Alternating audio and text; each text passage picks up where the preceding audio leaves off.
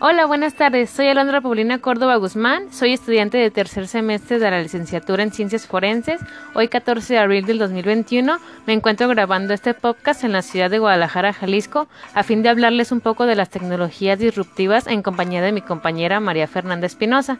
Para comenzar, las tecnologías disruptivas son aquellas que tienen como base la innovación es decir, que tienen como denominador común su capacidad de evolucionar rápidamente y adaptarse a diferentes sectores, generando nuevos modelos de negocio. Las tecnologías disruptivas suelen, por regla general, dar servicio a un mercado o una necesidad hasta el momento inexistentes. La innovación puede llegar por tres vías, la mejora de procesos, la creación de nuevos productos e ideas surgidas de la nada. En ese sentido, destaca la capacidad de observación. Esta teoría nace por primera vez por el profesor Clayton Christensen y Bowen en su investigación sobre la industria de discos duros y más tarde popularizado por su libro El dilema del innovador. Como conclusión, las tecnologías disruptivas no son un fenómeno reciente, ha estado con la humanidad desde sus primeros días y continúa hoy en día interrumpidamente y seguirá tanto como la historia humana se desarrolle. Ese tipo de innovación sucede de un momento a otro, de manera radical y sin previo aviso. Tales características la diferencian de la innovación incremental, la cual se produce de manera metodológica, lenta y controlada. Algunos ejemplos son la impresión en 3D, que ésta imprime cualquier cosa que antes haya sido modelada en un computador. Otro es la inteligencia artificial, que consiste en algoritmos informados capaces de aprender a realizar cualquier actividad mejor que un ser humano.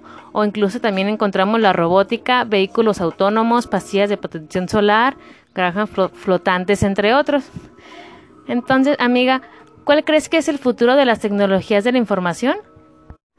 Bueno, amiga, como hemos visto durante, las generaciones, la tecnología está presente y en constante evolución. Para esto, nosotros, como seres innovadores que somos, nos iremos adaptando a todo tipo de cambio, así como despejar dudas y miedos que pueden surgir, como creer que ya no seremos necesarios.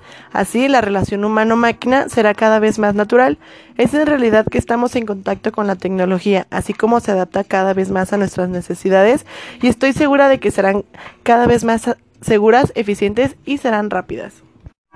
Estoy totalmente de acuerdo contigo, amiga. Nosotros como estudiantes necesitamos cada vez más de las tecnologías. Actualmente, por situaciones de la pandemia, por ejemplo, han sido de gran ayuda las plataformas educativas, tanto para estudiantes como docentes, ya que les proporciona espacios de trabajo compartidos con el objetivo de facilitar los procesos de enseñanza de una manera más didáctica y entretenida.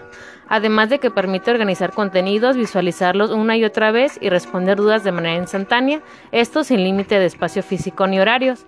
Además, otra forma de crear comunicación entre alumnos y profesores y entre otras personas son los correos electrónicos. Esta es una herramienta bastante útil que nos ofrece el Internet para enviar y recibir mensajes a cualquier usuario de cualquier parte del mundo. Y lo único que debes de tener es un buzón electrónico, que no es más que un área de almacenamiento donde se guardan los mensajes que llegan hasta que el usuario los lee.